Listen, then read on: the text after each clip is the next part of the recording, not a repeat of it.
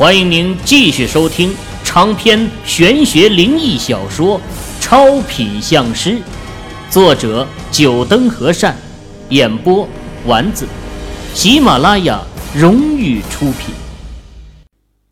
第七十七集。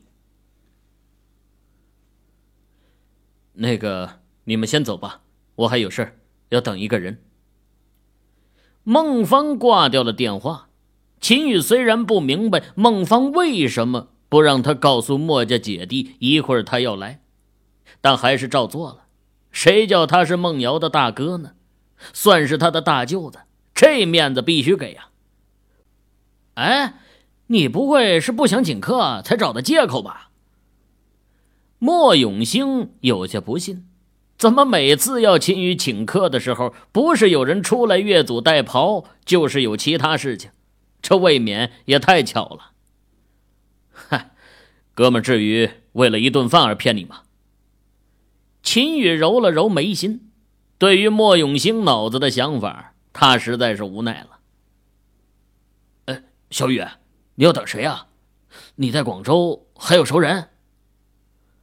张华也在一旁纳闷呢，自家表弟好像在广州没有什么熟人吧？除了在场的这几位。张华想不出来还有谁，当然还有一位刘顺天。不过，如果是刘顺天打过来的电话，表弟直接说出名字就是了。啊，在南昌读书的时候认识的一位朋友。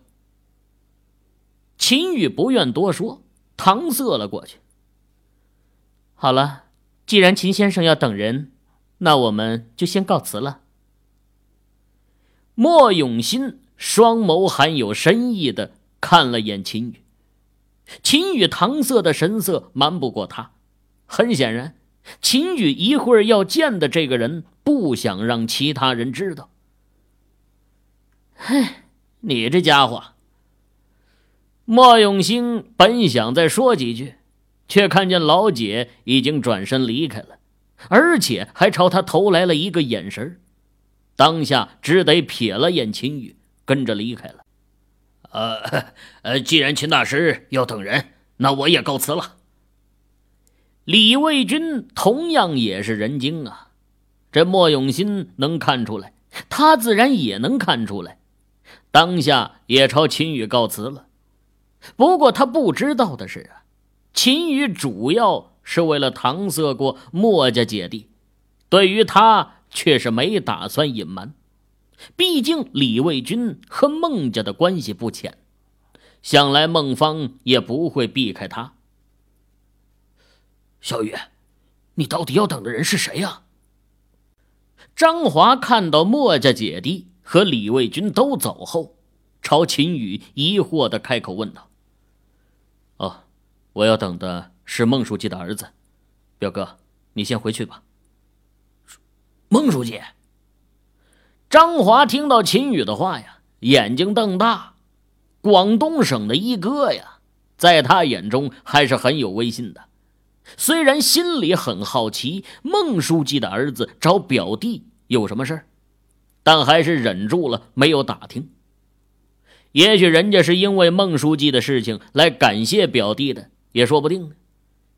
张华也就招呼了童敏一声。两人先行离开了，一伙人一下都走得精光，就剩下秦宇一人了。孟芳没有让秦宇久等，就在张华和童敏两人走后没多久，秦宇的电话又响起了。孟芳已经将车子停到酒店门口了。秦宇，你和我家老头到底计划什么呢？神神秘秘的。老头还不让我知道。秦宇一上车，孟芳就一连串的问题问出口。哎，还有，我家老头子怎么会让我送你去李叔那里？哎，那地方一般人是没有可能进去的。孟芳狐疑的看了秦宇一眼，继续启动着车子。哈，既然伯父不愿意告诉你，我也就不好说了。至于你要送我去哪里，我自己都不知道。秦宇的眼中闪过一道狡黠的笑意，这也算是小小的报复一下孟芳以前对他的态度。你不是想知道吗？哎，我就不告诉你，让你慢慢猜去。哎，你。孟芳被秦宇的话呀给呛了一下，想要说什么，却发现自己好像没有什么地方能拿捏到秦宇的。秦宇和妹妹的事情。老头子亲自开口了，不允许他去管。除此之外啊，好像他还真的没有什么地方能够威胁到秦宇。要说地位，墨家的那两位也不比他低，秦宇没必要来巴结他呀。孟芳索性不再理会秦宇，专心的开车。不过他的眼角啊，也闪过一丝奇异的光芒。哼。行，你不告诉我，我也不告诉你李叔的性格，看你到时候出丑。两人各怀目的的坐在车里不语，孟芳专心开车，一想到待会儿秦宇可能会出丑，他就止不住的加快了车速，而秦宇也闭着眼睛养神，脑海里思考起贺平的事情。哎，对了。听说今天是交流会选出魁首的日子，这一届的交流会魁首是谁呀？两人沉默了有十来分钟，孟芳突然开口问道：“呃，就是我。”秦宇揉了揉鼻尖儿似乎有些不好意思。这话从他自己嘴里说出来，难免有自卖自夸的嫌疑。你获得了魁首。孟芳不可思议的盯着秦宇，眼睛有着浓浓的震惊之色。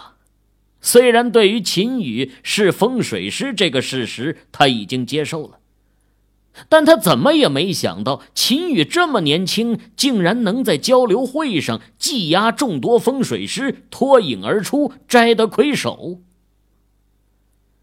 孟芳深深的看了一眼秦宇，没有再说话，车子一转。上了高架，朝着外环开去。呃，这是军区。秦宇看着车子下了高架，驶进了一条林荫山道，转了七八个圈后啊，突然斜拐进一条岔道，最后停在了有荷枪实弹的士兵守卫的大门门口。广州有军区，秦宇自然听过。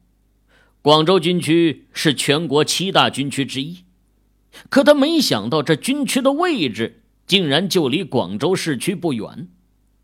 切，你想什么呢？这只是一个训练基地而已，军区能建在这儿吗？孟芳白了秦宇一眼，掏出电话，不知道和谁打了个电话。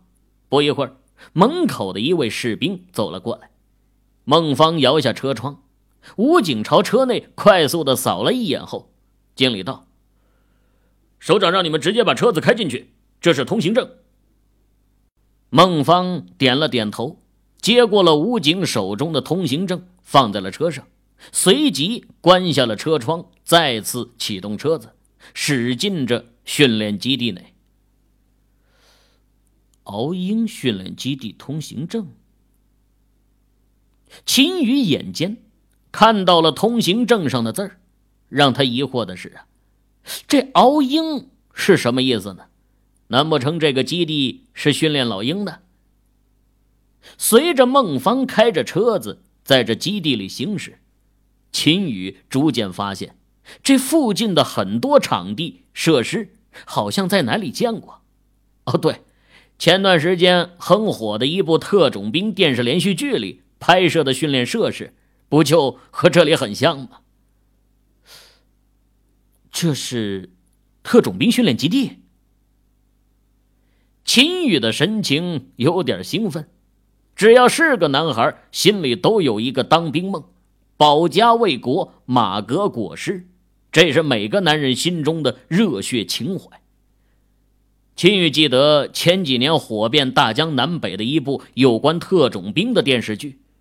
除了电视剧本身的情节很好，很吸引人，这还有一部分的原因，也正是因为特种兵这个身份呢，能唤起男人心中的那份热血。想要收听更多有声小说，请下载喜马拉雅手机客户端。呃，这是不是特种兵训练基地啊？秦宇还是没有按耐住，朝孟芳开口问道：“你想呢？”孟芳白了秦宇一眼，秦宇没有在意孟芳的口气，从孟芳的话中已经可以明确，这里啊的确是一个特种兵训练基地。那为什么叫敖英训练基地呢？秦宇不明白是谁给取的这样一个名字。想想敖英指的是什么，你就明白了。孟芳点了秦宇一下。这熬鹰啊，是老北京话，也叫熬大鹰，是训练猎鹰的一种方法，主要是来自于游牧民族。秦宇曾经看过这方面的一些资料。所谓熬鹰，就是不让鹰睡觉，一连几天把鹰的野性给消磨掉。不过，并不是所有的鹰都适合熬的。正常情况下讲的熬鹰，指的是苍鹰。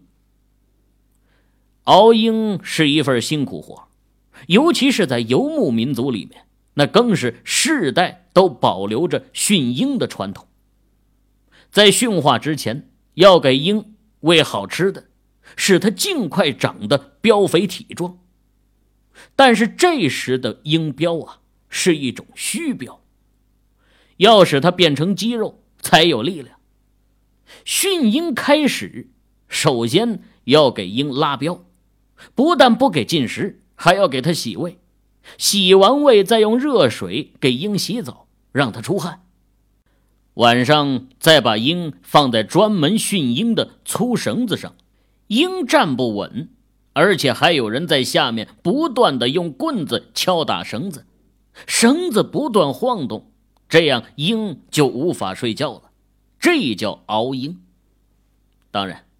熬鹰只是训鹰的一部分，熬鹰完成后啊，鹰就会瘦的只剩下一层皮包骨，没有一点精神，然后就开始驯化，给鹰戴上眼罩，喂它一些兔子、鸽子、小鸟的肉，让它吃到东西，并且熟悉人的味道。这熬鹰是一个极其繁复和辛苦的活儿。除了游牧民族还保留着这一套传统的熬鹰方法，现在的人们更多的是用一套缩减的熬鹰手段，那就是把鹰角拴个木棒上，让它脚不能离开棒子，放在一间单独的空房间，然后房间用大的灯泡，五百瓦的或者是一千的，二十四小时的开着。刚开始啊。老鹰能坚持乱动，这一旦发现老鹰不动了，熬鹰的人就摇动木棒，就像港台审犯人一样，二十四小时不让鹰休息，最多三天，这老鹰啊就驯服了。不过这样熬出来的鹰，一般在狩猎上不是很行的，在游牧民族里熬出来的鹰，那才叫真正的熬鹰呢。鹰狩猎的场面。也是让人看得热血沸腾。举鹰的猎手左手架鹰，右手扬鞭，马蹄飞驰，猎狗狂奔，猎手紧盯着猎物不放。选好地形后啊，急速的揭开鹰眼罩，扯去鹰角瓣，一声呼哨，那饥饿发疯、近乎发狂的猎鹰像箭一样腾空而起，向受惊的猎物猛冲而去。一匹好马难换一头好鹰啊！由此可见，这驯化好的老鹰实在是太珍贵了。秦羽之所以会去了解这熬鹰的文化，还是因为在课本上学过的一首诗：大文豪苏轼的《江城子·密州出猎》：“老夫聊发少年狂，左牵黄，右擎苍。”锦帽貂裘，千骑卷平冈。初读到这诗的时候啊，秦羽的脑海就对古代打猎发生了兴趣，特意的去查看了一些资料，这才知道啊敖鹰的事情。啊，我明白了。秦羽明白这训练基地取名敖鹰的含义了，这就是把那些特种兵比成是老鹰，在这里进行训练，就相当于老鹰被熬。只要能熬成功，必然有着鹰击苍穹的一天。不过，秦羽也从“熬鹰”两字中还感觉出了一个心酸呢。一个“熬”字，足以说明这训练的残酷了。想来，能留下来的都该是精英中的精英。孟芳的车子最后停在了一排平房前。孟芳招呼了秦宇一声，下车走到了其中的一间平房门前，特意整理了下衣服，才轻敲了几下房门。进来。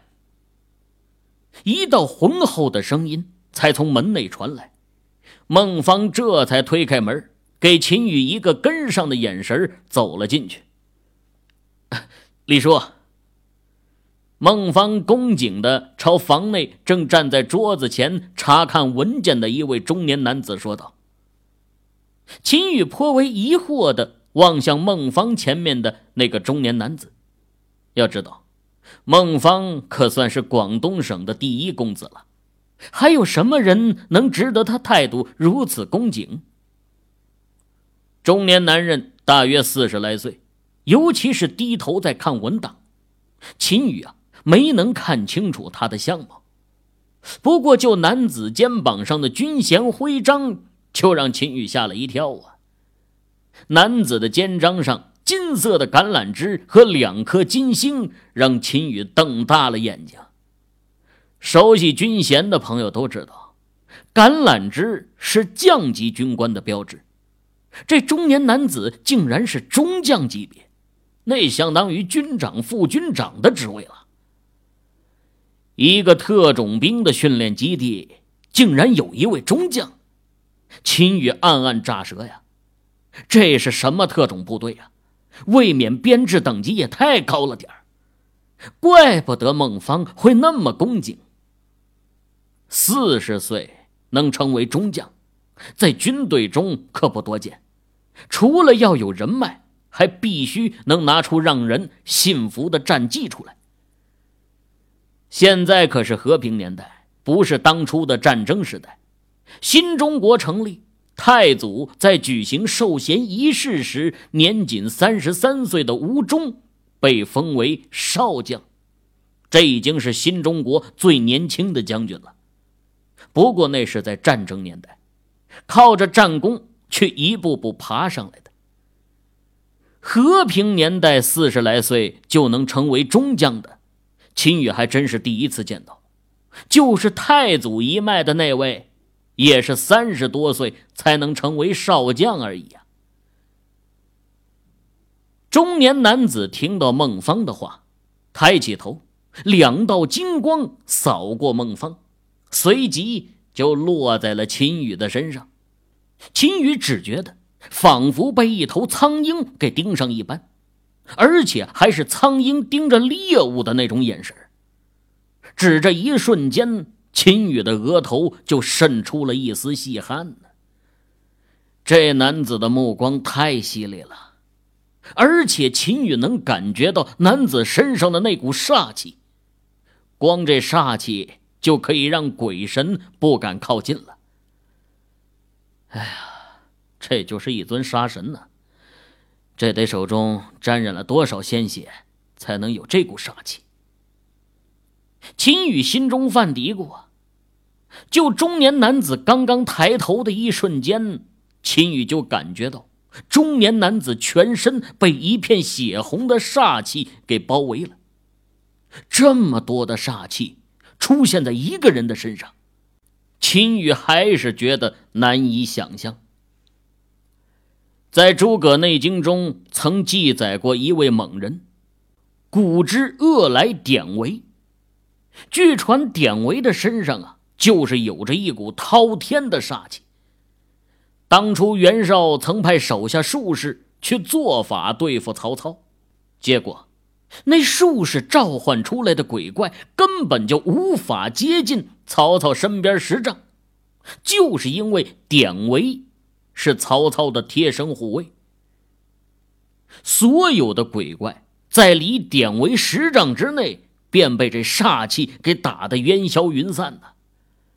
不过典韦是天生的恶煞，而这中年男子很明显就是后天形成的，所以秦羽才会感到震惊。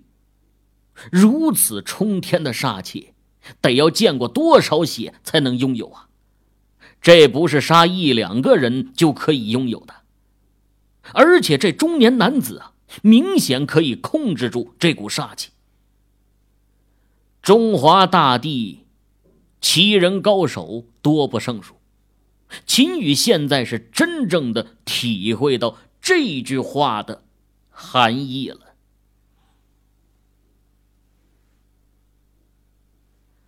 各位听友，您刚才收听到的是喜马拉雅荣誉出品的长篇玄学灵异小说。超品相师，作者九灯和善，演播丸子。更多精彩有声书尽在喜马拉雅。